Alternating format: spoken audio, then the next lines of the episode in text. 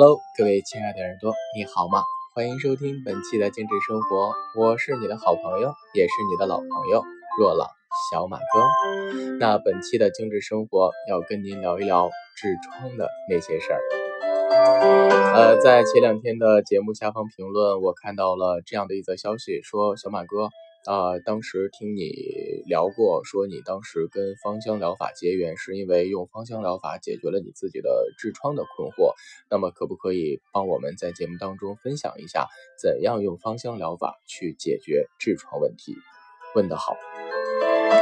其实啊，这个痔疮它是一种我们生活当中非常常见的疾病，任何年龄都可能发生。比如说，最常见的是有一些这个产妇啊，在生完孩子之后，然后会出现，或者是一些。久坐的人群呀，也或者是一些潮湿地区生活的人群，也或者是一些经常吃辣椒、辛辣刺激物品的人群。总之，它的发病率是逐渐在增高，尤其是在我国，它这个就是是非常非常常见的一种病病啊。而且有人说说十人九痔哈，因为说起这个就是怎么说呢，就是老话讲嘛，说一旦发作起来，真是寝食难安，坐立难安。真的是这种形容是一点儿都不过分哈，因为它有这个烧灼感，或者是瘙痒感，或者是刺痛感，呃，更严重的甚至会有一些这个啊，比如说流血喷血的情况发生。其实从医学的角度来说，其实痔疮它的起源是于静脉曲张哈。它有的这个医学上的说法认为，这个痔疮是直肠的这个下段黏膜和钢管的皮肤下边的一些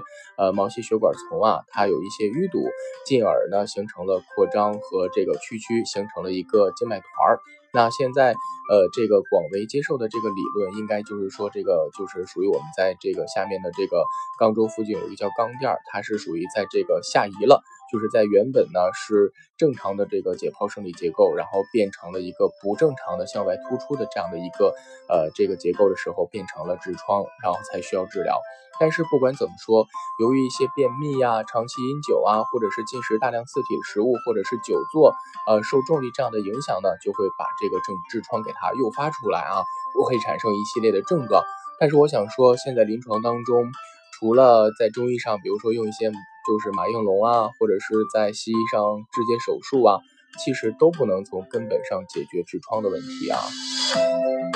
呃，因为呢，它这个一旦发病了，它是比较难恢复的，即使手术之后，它也是容易复发的。所以当时我没有选择手术的。呃，原因呢，就是因为我怕它复发，因为这个是很痛苦的嘛。所以平时我们要注意这些呃生活上的习惯，比如说注意饮食啊、忌酒啊，防止辛辣和刺激的食物，并且多吃一些纤维性含量高的食物。这样的话，防止便秘的产生，防止给它过大的刺激啊。多吃一些蔬果啊，然后多饮水啊，改变呃这个不良的排便习惯呀，保持这个大便的通畅啊。就是这个都是我们生活要做的。当然，如果你有症状，或者是已经形成痔疮的时候，怎么用芳香疗法呢？其实下面几支精油就可以帮到你。比如说我常用的就是茶树啊、薄荷啊、尤加利啊。如果你要是严重一点，就可以加上这个，比如说广藿香啊，甚至可以加一些丝柏，都可以。呃，我习惯性将茶树。薄荷、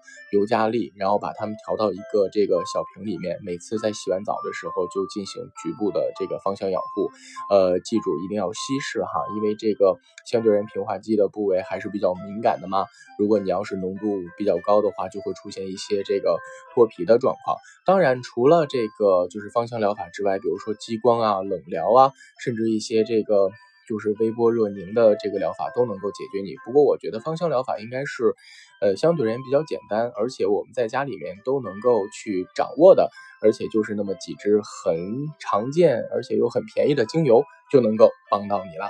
那最后划重点喽，所以说如果你有痔疮，一定要进行体育锻炼，防止便秘，养成定时排便的良好习惯，并且一定要保持清洁啊，同时还要注意下身的保暖，避免久坐久立，呃，尤其是在孕产期的时候要注意好防护和保健，经常多做提肛运动，自我按摩和及时的用药，平时每天洗澡进行芳香养护。那么常见的痔疮调理的精油有尤加利、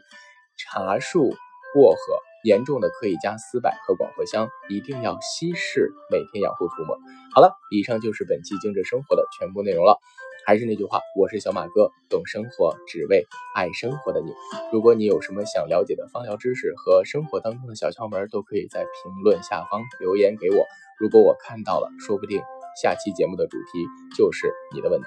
好了，今天的节目就到这里，我们下期节目不见不散喽。